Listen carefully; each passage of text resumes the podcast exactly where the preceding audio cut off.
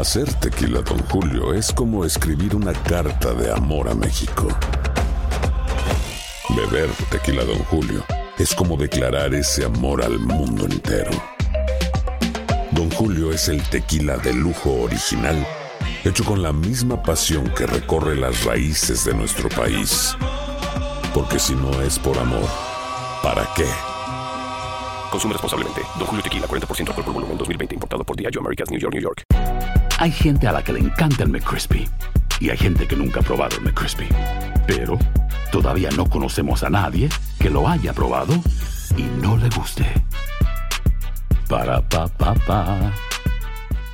Boost Mobile tiene una gran oferta para que aproveches tu reembolso de impuestos al máximo y te mantengas conectado. Al cambiarte a Boost, recibe un 50% de descuento en tu primer mes de datos ilimitados. O, con un plan ilimitado de 40 dólares, llévate un Samsung Galaxy A15 5G por $39.99. Obtén los mejores teléfonos en las redes 5G más grandes del país. Con Boost Mobile, cambiarse es fácil. Solo visita boostmobile.com. Boost Mobile, sin miedo al éxito. Para clientes nuevos y solamente en línea, requiere AroPay. 50% de descuento en el primer mes requiere un plan de 25 dólares al mes. Aplican otras restricciones. Visita para detalles. El verano llega con nuevos sabores a The Home Depot. Encuentra ahorros en asadores, como el Next Grill con cuatro quemadores de gas propano ahora en compra especial, a solo 199 dólares. Para hacer comidas de todos los sabores y cumplir con todos los antojos. Desde una clásica carne asada, con elotes y cebollita, hasta jalapeño poppers, para darle un toque picante a la reunión. Prueba nuevos platillos y sabores este verano, con ahorros en asadores de The Home Depot. Haces más, logras más. El siguiente podcast es una presentación exclusiva de Euforia On Demand. Bueno, hoy es el día de la verdad o puede ser el día de la verdad para el presupuesto presentado por el gobernador de Puerto Rico ante la legislatura luego de los acuerdos a los que llegó el Ejecutivo con la Junta de Supervisión Fiscal hace un par de semanas. Se anuncia que esta tarde ya debe haber comenzado la reunión. Se supone que era a las 11, pero yo que estuve por esos lares anteriormente, cuando citan a las 11 empieza a la 1. Eh, el caucus de la mayoría novo progresista en la Cámara de Representantes se va a reunir para decidir, escuchen esto, si baja a votación en la sesión ordinaria de esta tarde, que también supuestamente empezaba a la una. Estoy seguro que ese caucus va a durar lo suficiente como para que si abren o abrieron los trabajos a la una, no sea a esa hora que se vea el proyecto. La medida que daría paso a la derogación de la ley 80 de 1976, que es la que ofrece una, una indemnización o un pago, lo que llaman una mesada, por el despido injustificado de los empleados en el sector privado. Aprovecho porque mucha gente me pregunta que por qué no aprueban también la eliminación de la ley 80. Me lo preguntan por, por Facebook de profesor Ángel Rosa en el inbox, la, ley 80 de los empleados públicos. Pues la contestación es sencilla, mis amigas y amigos. La ley 80 no aplica a los empleados públicos. No es una ley que tenga ningún tipo de mandato sobre empleados del sector público. Por lo tanto, pues no, no hay que derogarla ni hay que hacer nada para porque no tiene ningún tipo de efecto sobre los empleados públicos. públicos.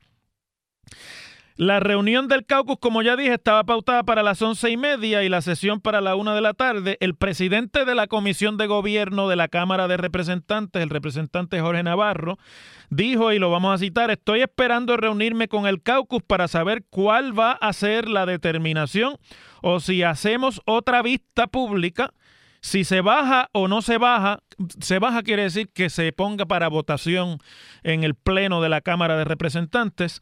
¿Y cuál es el conteo? Conteo quiere decir lo que en inglés se llama el tally, cuántos están a favor y cuántos están en contra o cuántos no tienen posición alguna, para saber si se cuenta con los votos para aprobar la medida en la Cámara de Representantes. Dice el representante y yo lo cito, me he dedicado a que todos los compañeros tengan los elementos de juicio para que tomen la determinación, porque va a ser una determinación individual de cada uno, no va a ser de caucus. Otra revelación interesante que no se va a utilizar la regla de caucus que obligaría a los miembros de esa delegación a votar todos de la misma manera. Cuando no se utiliza la regla de caucus, que es una regla no escrita, tampoco es que esté en ningún sitio, ni en ningún documento, ni en, ni en la constitución, ni en el reglamento, ni en ningún sitio está. La regla de caucus simplemente es un uso y costumbre a través del cual los caucus llevan a votación cualquier medida internamente y obligan a sus miembros a unirse a la decisión que sea la del caucus. Normalmente se utiliza para proyectos de ley que son de naturaleza programática, es decir, que están inscritos en el programa de gobierno del partido que gana las elecciones o de la delegación, ¿verdad? Que esté utilizando la regla de caucus, pero la regla de caucus casi siempre la usan las delegaciones de mayoría porque son los que tienen votos para aprobar las medidas. Las minorías no cuentan con votos para aprobar y por lo tanto, eh, pues utilizan menos esa regla que obliga la votación. En esta ocasión lo que quiere decir es que se va a dejar a cada cual decidir cómo vota y eso pone obviamente en mayor peligro la posibilidad de aprobar eh, la medida tal y cual fue presentada por el gobernador. Pero ha ocurrido un desarrollo importante y es que el representante Navarro, ante lo que había hecho el Senado la semana pasada, que fue que aprobó el proyecto con una enmienda fundamental eh, disponiendo que solamente se va a eliminar los beneficios de la ley 80 para los empleados que entren a empleo después de la aprobación, es decir, prospectivamente. No se va a aprobar, por lo menos en el Senado no se aprobó retroactivamente acción que le permitió una salida airosa al presidente del Senado de la encerrona que él mismo se había creado de frente al gobernador, pero que duró poco tiempo ante la Junta de Supervisión Fiscal que aclaró inmediatamente que el acuerdo para ellos es la derogación, que se dice derogar, no derrogar que he oído también mucha gente hablando de derrogar. Derrogar puede ser si usted está de rodillas rogándole a alguien algo. Pero derogar, cuando se trata de eliminar una ley, se dice derogación, con una sola R. Pues la Junta aclaró que para ellos el acuerdo se sostiene si la legislatura deroga la ley 80 en su totalidad y retroactivamente también. La Cámara de Representantes, en ese sentido, se había quedado sola porque eso fue una salida por la puerta de atrás del Senado y de la, de la delegación del PNP, que consiguió los votos rápidamente, y además sirvió para desinflarle el ímpetu, el impulso que tenía la medida según la presentó el gobernador en la Cámara de Representantes, porque los representantes, obviamente jugando para ellos y para su propia supervivencia política ante el, el proceso de primaria que se avecina y el proceso de elección, general, pues han dicho también nosotros queremos hacer lo mismo. Evidentemente, la eliminación de los beneficios de la ley 80 prospectivamente no tendría ni el mismo efecto económico, si es que tiene alguno, ni tampoco el mismo efecto político, que sí que tendría mucho, que, que, que, va, que podría tener el derogarla para los empleados actuales y retroactivamente. La comisión de gobierno, el presidente Georgie Navarro le había pedido una opinión a la secretaria de justicia sobre ese particular que fue emitida con fecha del 6 de junio de este año 2018 en una carta que le dirige la secretaria de Justicia, perdón, Wanda Vázquez al representante Georgie Navarro. Es una carta de tres páginas, pero la línea importante se encuentra eh, en la segunda página y dice lo siguiente, se las voy a leer tal y como está escrita eh, por la secretaria de Justicia. Al aplicar los fundamentos mencionados y el escrutinio tradicional al PDLS número 1011, que es el proyecto de administración para derogar la ley 80, es forzoso concluir que goza de presunción de constitucionalidad y la clasificación que crea entre empleados a quienes cobija la ley 80 y aquellos para, para quienes sería derogada es válida y no dista de la, de la práctica consuetudinaria de la Asamblea Legislativa de aprobar leyes prospectivas. Vamos a traducir eso al español porque eso está en el idioma de los abogados técnicos.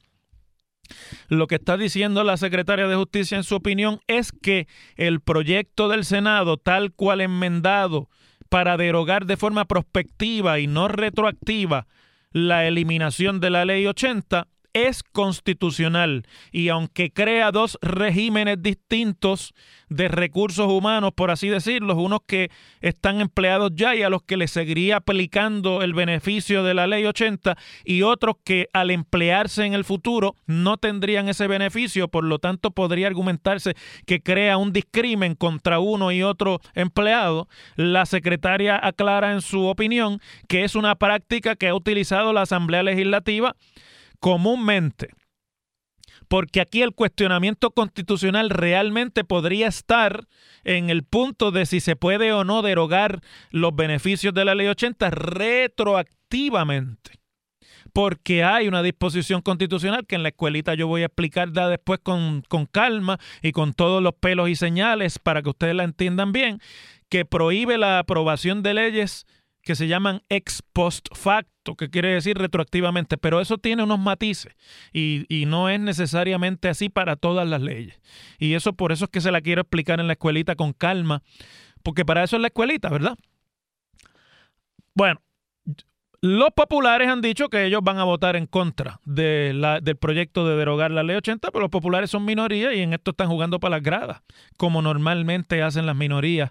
En este caso no es que sea extraordinario ni que sea único. Bueno, las minorías normalmente en puntos como este, no importa si son los populares son los PNP, juegan con las gradas. Yo recuerdo cuando en el cuatrinio pasado se estaba aprobando legislación sobre los sistemas de retiro y los PNP jugaban para las gradas y este cuatrienio terminaron haciendo lo mismo o más de lo que criticaban. Eso es normal en nuestro sistema político y en el sistema parlamentario, en los parlamentos en general. No estoy con eso haciendo una crítica más allá de lo que pues es el uso y costumbre en la política puertorriqueña. Bueno, vamos a entrar en materia ahora sobre este punto. Miren, hoy, al decidir la Cámara de Representantes si sostienen o no el acuerdo como el gobernador lo firmó con la Junta de Supervisión Fiscal y lo presentó a la Asamblea Legislativa. O votar en contra de ese acuerdo enmendándolo de la manera en que lo hizo el Senado, que ya ha sido rechazado por la Junta de Supervisión Fiscal, los legisladores del Partido Nuevo Progresista en la Cámara de Representantes le echarán el lazo de la suerte o el tiro de gracia al gobernador Ricardo Rosselló.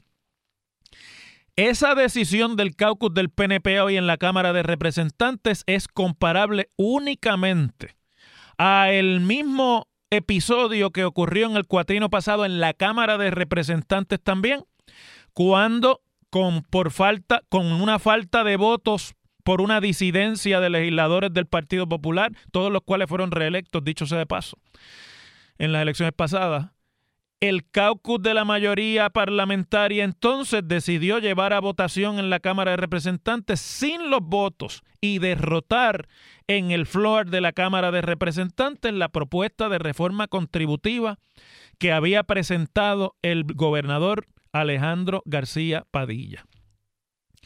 En ese momento, la mayoría parlamentaria en la Cámara de Representantes, que entonces era del Partido Popular, selló la muerte política de Alejandro García Padilla, porque esa propuesta era la última esperanza que tenían sus seguidores dentro del Partido Popular de tener una candidatura viable del entonces gobernador para la elección de 2016.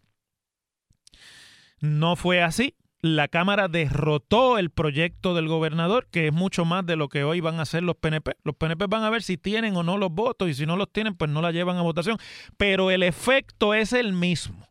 Si en la Cámara de Representantes hoy se quedan sin votos para la propuesta del gobernador, la Cámara de Representantes después del gobernador le habrán propinado la más importante derrota política al gobernador de su partido, Ricardo Rosselló, y con eso se llevan de por medio la posibilidad de que los acuerdos presupuestarios contenidos allí, los que sean, se sostengan y le dan además un, en inglés se diría un free will, le dan vía libre a la Junta de Supervisión Fiscal para aprobar y certificar ella el presupuesto que quiera facultad para lo cual tiene, según la ley promesa, y quedaría entonces en manos de los tribunales, si es que el gobierno se rehúsa a implementar el presupuesto de la Junta, quedaría en manos de los tribunales federales determinar en un litigio largo y tedioso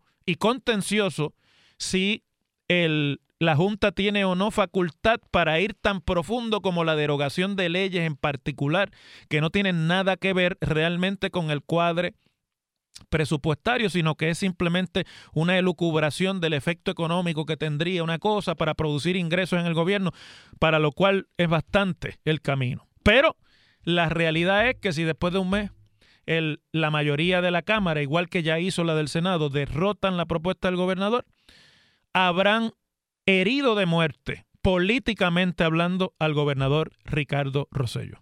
Las cosas como son. En WKAQ se abre el aula del profesor Ángel Rosa. Conoce de primera mano cómo se bate el cobre en la política. Las cosas como son. Profesor Ángel Rosa en WKAQ.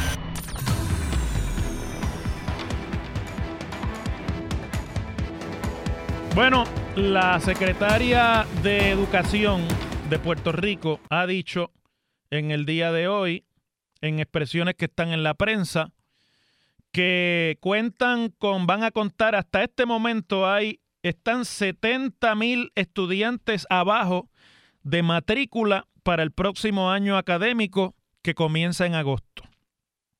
Faltarían, por lo tanto, unos 30 mil estudiantes por ser matriculados en las escuelas públicas, 268 de las cuales amanecerán cerradas el primer día de clase en agosto, y que el sistema de enseñanza pública se prepara para una baja que la secretaria dice que podría cambiar ese número de los 70 mil, porque normalmente lo que baja es 20 mil cada semestre, pero se está hablando de que con la ola de migración después de María son unos 50 mil el happy medium, sea el número que sea.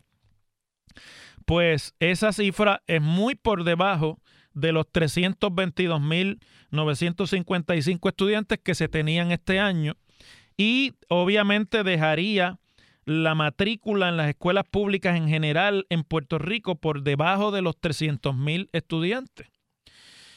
Que cuando usted compara con la matrícula en las escuelas públicas hace 10 años atrás, pues estamos hablando de mucho menos de la mitad de los estudiantes que se tenían. Una, un golpe demográfico a la matrícula de estudiantes en las escuelas públicas que es realmente demoledor en declaraciones que hizo al periódico El Vocero en el día de hoy, la secretaria dice que aún así ella espera no tener que despedir empleados y no tener que despedir maestros, aunque hace la salvedad de que en este semestre que concluyó se tienen 31 mil maestros, que en el pasado eran cerca de 45 mil, y que eh, para el semestre próximo, de acuerdo a las proyecciones de educación, lo que se necesitan son cerca de 25 mil maestros, un poquito más, o sea, serían 5 mil menos.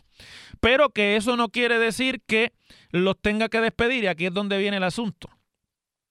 Porque ella espera redefinir funciones y llenar otros puestos en que esos maestros podrían ocupar eh, con readiestramiento y otra serie de procesos internos del departamento para no tener que despedirlo. En cuanto a los puestos vacantes, se han identificado 7.952 y de las dos alternativas que se analizan para llenar los puestos vacantes están la recertificación de los maestros que caen bajo la clasificación de recursos disponibles, o sea que están allí pero que no hay materia o no hay matrícula para lo que ellos enseñan y habría que volverlos a recertificar. Estimados esos en cerca de 4.500 y el reclutamiento de unos 3.300 educadores bajo la, la, clasificación de transitorios, que quiere decir que se les contrata única y exclusivamente para las necesidades del semestre, de acuerdo a las clases que haga falta y la matrícula que se consiga. Pero ciertamente, sea o no sea los números de hoy los verdaderos, lo que no es negable, lo que es innegable, déjeme corregir, es que demográficamente hablando, se impone una realidad avasallante que tarde o temprano le van a ser insostenible al departamento, y las cosas aquí yo las digo como son, esa política de no despedir empleados. Porque la matrícula va a seguir bajando, no va a subir. Bajará quizás con menor intensidad o, con, eh, o mayor, dependiendo de cuál sea la circunstancia del próximo semestre y cuáles sean las condiciones al inicio del semestre que está por comenzar, pero todas las tendencias demográficas apuntan a una constante reducción de la matrícula de los em, estudiantes en el sistema público de enseñanza. Y por lo tanto, e, eventualmente va a haber un excedente de maestros nos guste o no. Yo sé que está difícil hablar de excedente de maestros. Lo mismo va a pasar en la Universidad de Puerto Rico, con la baja de matrícula que se avecina y además con los efectos del plan fiscal cuando se implemente. Y esas realidades van a imponer decisiones que van a ser mucho más antipáticas de las de ahora, pero que son inescapables. Aquí me parece a mí que lo que es mandatorio es que decidamos de una vez por todas, y cuando digo decidamos, lo tiene que hacer el departamento, pero lo tenemos que hacer todos nosotros como una sociedad. ¿Dónde es que queremos realmente tener los resultados en educación? Si los queremos en la calidad de la educación que están recibiendo los estudiantes, o si los queremos en el gasto en el, la cifra presupuestaria que significa el Departamento de Educación dentro del presupuesto del gobierno de Puerto Rico. Las dos cosas son incompatibles. La redirección de los recursos tiene que darse para utilizar menos recursos porque es que hay menos recursos. Y hay además menos estudiantes. Y redirigir los recursos al salón de clase, que es donde deben estar, y a la calidad de la educación en términos de materiales, en términos de eh, ambiente y en términos de maestros y de la calidad de los maestros, es incompatible con el sostenimiento del gasto actual del Departamento de Educación.